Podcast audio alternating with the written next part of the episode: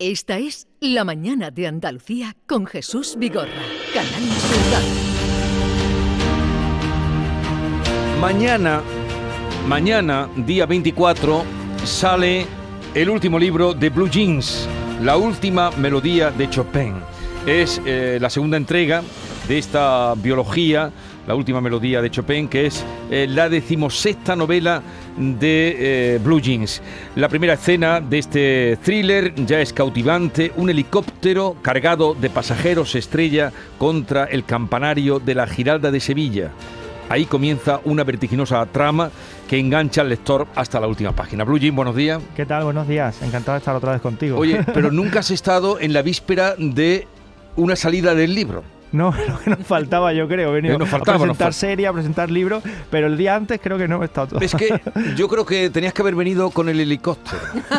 en, en helicóptero, ¿no? Que he aterrizado aquí. En el helicóptero y en la terraza de, de De la, arriba, de la ¿no? torre esta, Sí. a ver ahí parado, es lo que procede. Bueno, la- lo dejamos ver. Yo ya he dicho, ¿no? Que la próxima vez es un submarino, ¿no? Que es lo que me falta también. por- Porque eh, tú te has subido en el helicóptero, claro. Sí, sí, me han- me han- eh, la- eh, parte de los vídeos que van a salir con la nueva novela de esto de, promo, de trailers y tal, eh, es Blue Jean subido en un helicóptero. que subimos hace poquito, el otro día, y la verdad que es una experiencia Pero, increíble. o sea, antes de escribir la novela no te había subido. No, te no, has escrito después. Después. Eh, como Julio Verne.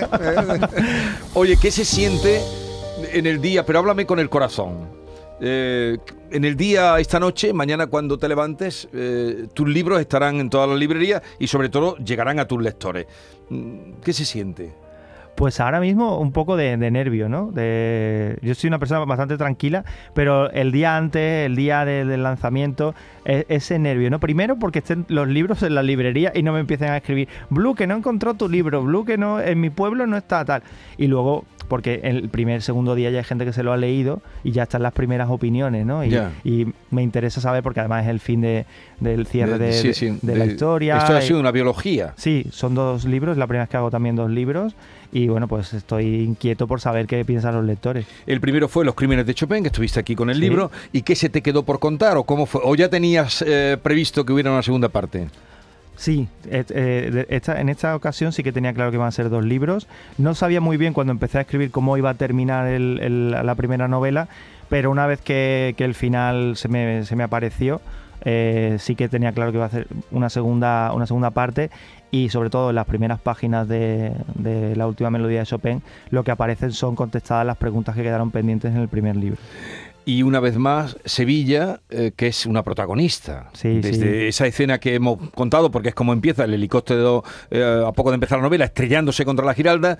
eh, mm, Sevilla, la, la protagonista se llama Triana, Sí. pero Sevilla es algo más. Sí, sí, Sevilla es donde viven los, donde, bueno, donde se desarrolla la historia. pasa todo en Sevilla. vuelvo a, a hablar de calles, de, de iglesias, de conventos, de dulces, de es- está muy metido. Yo soy sevillano, entonces eh, he metido todo eso, sobre todo, sobre todo lo que viví en la infancia, ¿no? Que venía mucho, yo soy de Carmona, pero venía mucho a Sevilla porque mis abuelos vivían en Sevilla.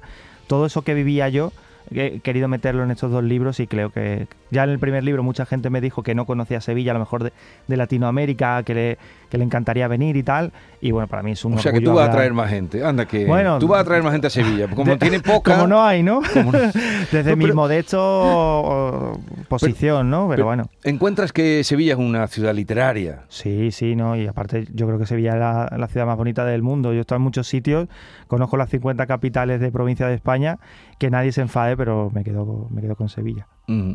Pero literariamente también es una ciudad que, que la has paseado, la has andado, Sí, y además- has seguido rastros de, de otros mm, escritores. Sí, no, aparte eh, siempre se habla cuando hablas de un thriller o con una- de una novela de misterio en España del norte, ¿no? De, de Galicia, eh, La de- lluvia. del País Vasco, de Dolores Redondo, Eva García Sadurturi, eh, Miquel Santiago, que trasladan sus no- eh, Lo- Loureiro, Manuel Loureiro.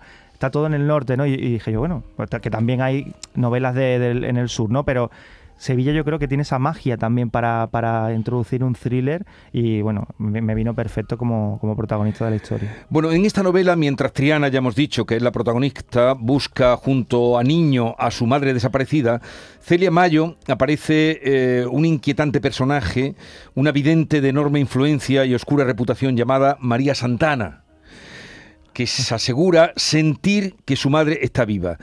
¿Te inspiras para, bueno, este fragmento que hemos colocado de, de- la historia, ¿te inspiras en personas reales para una cosa así? No, no suelo, no suelo. Hay, hay algunas cosas que, que, bueno, que pueden aparecer, que, que son personajes inspirados a lo mejor en, en alguien, pero normalmente me gusta que sean personajes de ficción, ir creándolos poco a poco, que tengan su propia identidad, su propia personalidad, aunque bueno, a veces aparece algo que o alguien, ¿no? Que, que se cruza o que ves o que y, y te, y- te vale para, para un personaje, por lo menos la identidad de ese, de ese personaje o a lo que se dedica.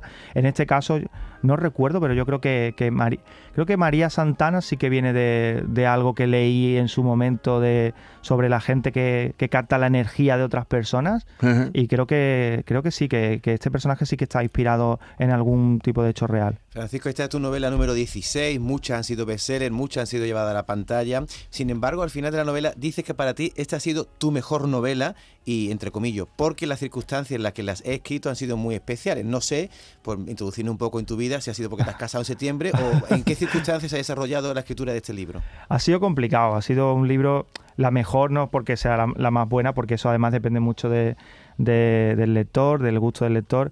Yo creo que todos los escritores cuando le preguntan cuál es tu mejor novela, muchos dicen la última, ¿no? Porque ya tienen la El- experiencia la que las tiene que, anteriores. la, la que tiene La también que que promocionar. tiene que vender y La que tiene que promocionar. Pero en este caso, creo que si puse, puse la mejor es porque ha sido quizás la más difícil, ¿no? Por, por temas personales, ha, ha sido un año muy, muy complicado de temas familiares, eh, cada vez cuesta más escribir porque se te va acumulando el cansancio de lo anterior, he tenido lo de la serie también de por medio, eh, me casé, pero bueno, eso, ha sido, eso es positivo, ¿no? Pero es verdad que, que se suman muchas, van sumando cositas en la vida personal de cada uno, que eso no- el lector no, no ve, que ha hecho que, bueno que este libro haya sido muy muy complicado pero al final lo he acabado como quería no y también ahí es muy importante la labor de, la editora que conmigo pues se porta muy bien.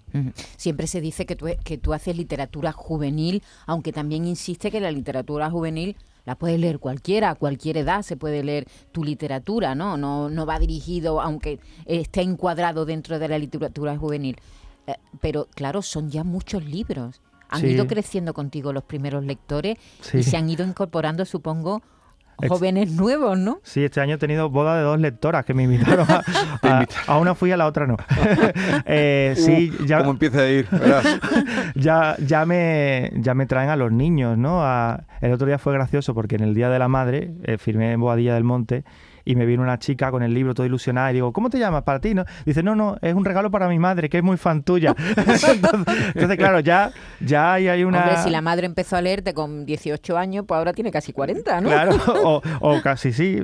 Entonces se han juntado las generaciones, las que me han empezado a leer a lo mejor por La chica invisible, por Campamento, por Chopin, con las que me empezaron a leer con los corazoncitos, ¿no? Con Claro, la- sí, con, la, con la más romántica, ¿no? Exacto. Que con lo Entonces que tú empezaste, ¿no? Ahí tengo dos generaciones, lo que pasa que es lo que tú dices, ¿no? Siempre defe- defiendo que la novela, la literatura juvenil, aunque sea juvenil, y yo la defiendo muchísimo, la puede leer cualquier persona, no deja de ser una historia, que ya luego le puede gustar más o menos al lector, pero que es una, es una trama, está todo muy planificado, los personajes están muy desarrollados y la puede leer Y- cualquier y- persona. y ¿Tienes alguna teoría, tú que, que- que tienes tanto contacto con estos lectores, de por qué hay una edad donde la gente joven deja de leer? Porque es verdad que hay un pico de, de lectores a, a- a- a una determinada edad, 14, 15 años y tal, y luego va descendiendo. Yo es que en lo que lo que a mí me ha pasado, ¿no? Lo, lo de estos años. Yo es que creo que, lo- que, es- que los jóvenes leen más de lo que las encuestas y de lo que los adultos piensan, ¿no? Tú vas luego a una feria del libro y ves a Joana Marcús, ves a Ima Rubiales, ves a Mercedes Ron, ves a si, si firmara Laura Gallego y ves unas filas de chavalas de 14, 15, 16, 17 años, pero que no las tienen los, los los- la literatura adulta, ¿no? Es increíble. Entonces, ahora con el fenómeno Wattpad, con el fenómeno de Bookstagram o, o Booktuber, yo creo que hay muchísimos jóvenes que leen. Lo que pasa es que, claro, tenemos la imagen también, los adultos, de que los jóvenes están todo el día con el móvil, que están todo el día con las redes sociales y tal. Pero hay muchísimos jóvenes que leen y además yo creo que ahora mismo hay un repunte de eso, ¿no? De, de muchísimos jóvenes que están leyendo a chicas y chicos que están escribiendo, que son bestsellers y que también son muy jóvenes. Oye, eh, Francisco, porque su nombre es Francisco de Paula. ¿eh? Ya con ese nombre estabas predestinado, un nombre compuesto. ¿Por quién te pusieron Francisco de Paula? Pues mira, creo que mi bisabuela se llama Francisca de Paula, mi abuelo es Francisco de Paula y mi O padre sea, es te Francisco venía de dado, Paula. te venía dado. Ya, vamos. Oye, ¿cómo puedes escribir un, un- eh, ¿Se puede escribir un thriller sin que aparezcan muertos por todos los lados? Mi- ya los de Planeta, hablando con ellos, "Pa- Pa- Paco, ¿has dejado Paco? ¿cuántos muertos? ¿Cuántos muertos hay ya aquí? ¿Te has cargado el apuntado? Eh, se puede hacer un thriller más psicológico, a lo mejor más, más intenso, de, de- de persecuciones, de a lo mejor de robos, de... Pero bueno, a mí me gu- yo soy de Agatha Christie. Sí. Y Agatha Christie tres muertes mínimo por libro tenía. Entonces yo me lo aplico. ¿Y, y- y ahora qué lees? Ahora, mira, ahora leo, intento, intento leer mucho. eh, leo menos de lo que debería y de lo que me gustaría porque llego tan cansado a, a la noche. Sí. Prefiero dedicárselo a, a Esther y a, a mi pareja y tal. Pero me gusta mucho la novela de, de misterio. La novela, La novela de misterio. Sí, leo. Y también intento leer juvenil para también saber qué están haciendo mis compañeros, qué leen los chicos. Eh, voy intentando leerme el primero a lo mejor de cada saga o el primero de cada, de cada historia. Y bueno, me mandan muchos libros a la semana. No, a ti te llegan muchísimos libros. Bueno, llega pero alguien que semanas. te haya despertado interés a ti eh, como, como lector. mm, Mira, me gusta mucho eh, eh, Blas Ruiz Grau, eh, eh, que, que escribe novela de misterio, sí, muy, muy potente. Y bueno, yo actualmente yo creo que mi escritora favorita es de, eh, Dolores Redondo. Ajá. De Dolores lo he leído todo, además me llevo muy bien con ella, es una persona estupenda. Y, y cada vez que saca Dolores el libro, ahí estoy yo leyendo. Francisco, como hemos dicho, algunas de tus novelas ya han sido llevadas a la gran pantalla. Creo que la última vez que estuviste aquí Sí. es cuando se presentaba Sí, La chica cuando se presentaba. Sí, que se desarrolla Vaya en tu éxito pueblo. que ha tenido, por Sí. cierto, que está teniendo. Ya está en Estados Unidos, acaba de salir en Mm. Hulu y bien, ahí estamos. También se, vi- vimos en el cine El Club de los Incomprendidos, una productora inglesa adquirió los derechos del campamento, pero ¿a ti qué te produce más ingresos?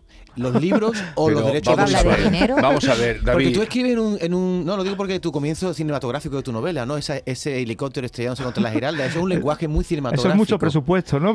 para, una, para una serie. Sí, que tú escribes muchas veces pensando quizás en un guion cinematográfico. No, la verdad es que cuando uno escribe se olvida de, de que puede...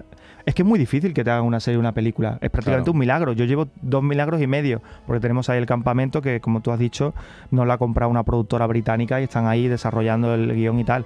Pero es prácticamente un milagro, que y más de una novela juvenil, ¿no? Que, que española. En Estados Unidos sale la novela y antes de que salga ya tienen comprado los derechos, vendido los derechos Ujú. a las productoras. Aquí es muy difícil.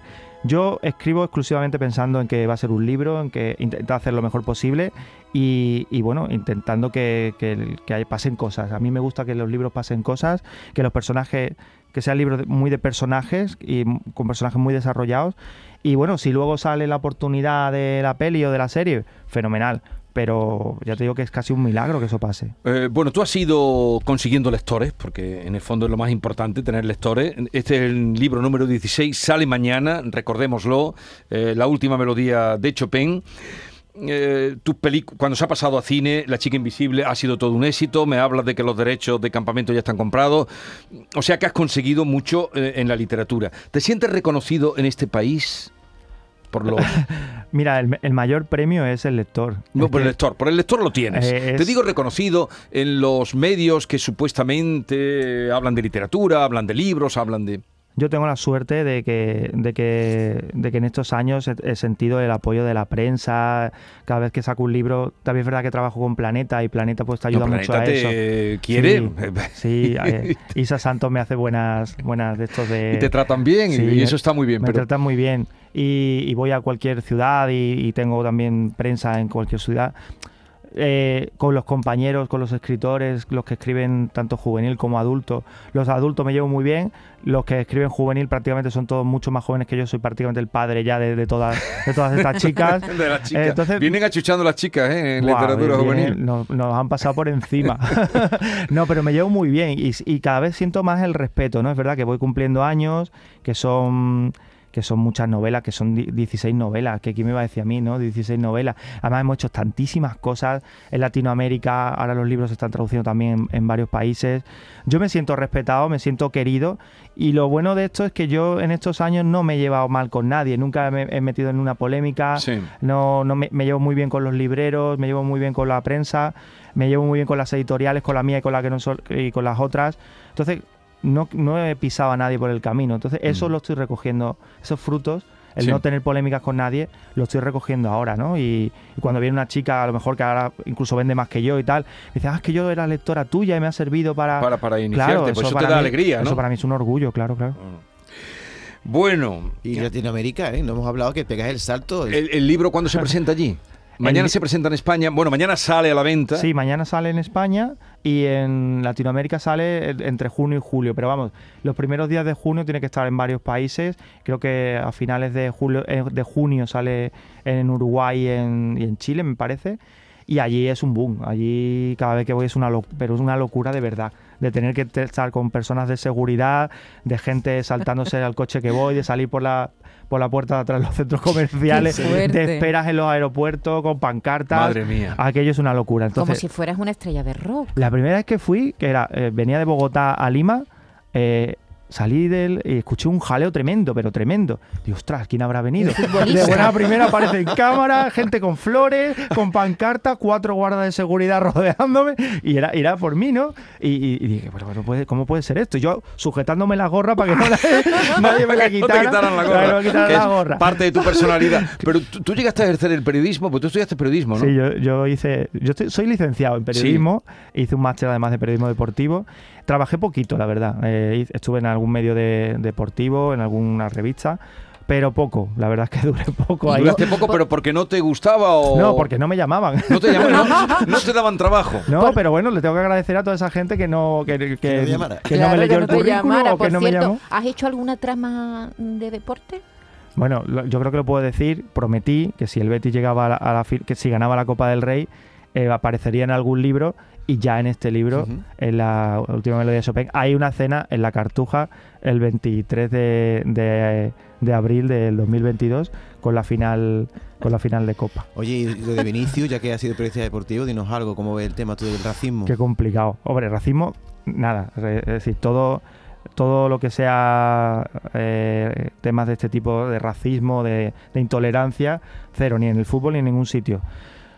Ahora hay que ver, hay otras cosas por detrás, si lo insultan porque, porque es Vinicius, si lo insultan porque es negro, si lo- es un tema muy complicado y que, bueno, yo creo que lo que sí que habría que hacer es tomar determinaciones, es decir, hay que parar esto de una vez porque es que pasa demasiado a menudo. Y aparte ya no solamente lo que esté pasando en la liga, sino que el- la proyección que, que tienes de, de cara a lo de fuera, ¿no? He leído periodistas de todos los países, jugadores de, de todas las nacionalidades, criticando a España, criticando a la liga, Sí, criticando... sí, y es- eso a, modo de imagen tampoco es bueno porque luego van a tener que venir futbolistas aquí, van a tener que hacerse contratos.